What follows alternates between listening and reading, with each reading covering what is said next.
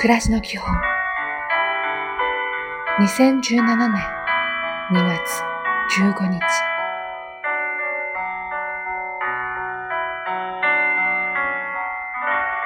おはよう。寒い朝です。首元をしっかり温めてお出かけください。背筋を伸ばして歩きます。笑顔を忘れず。今日も丁寧に。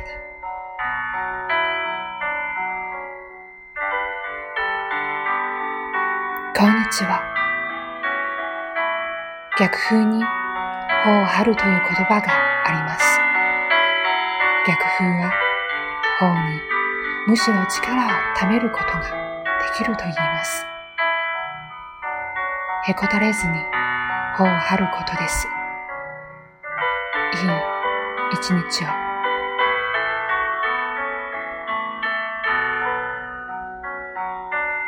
おやすみなさい。料理は味も大切ですが食べやすさも大切です。どんな風にしたら食べやすいのか考えましょう。今日もお疲れ様でした。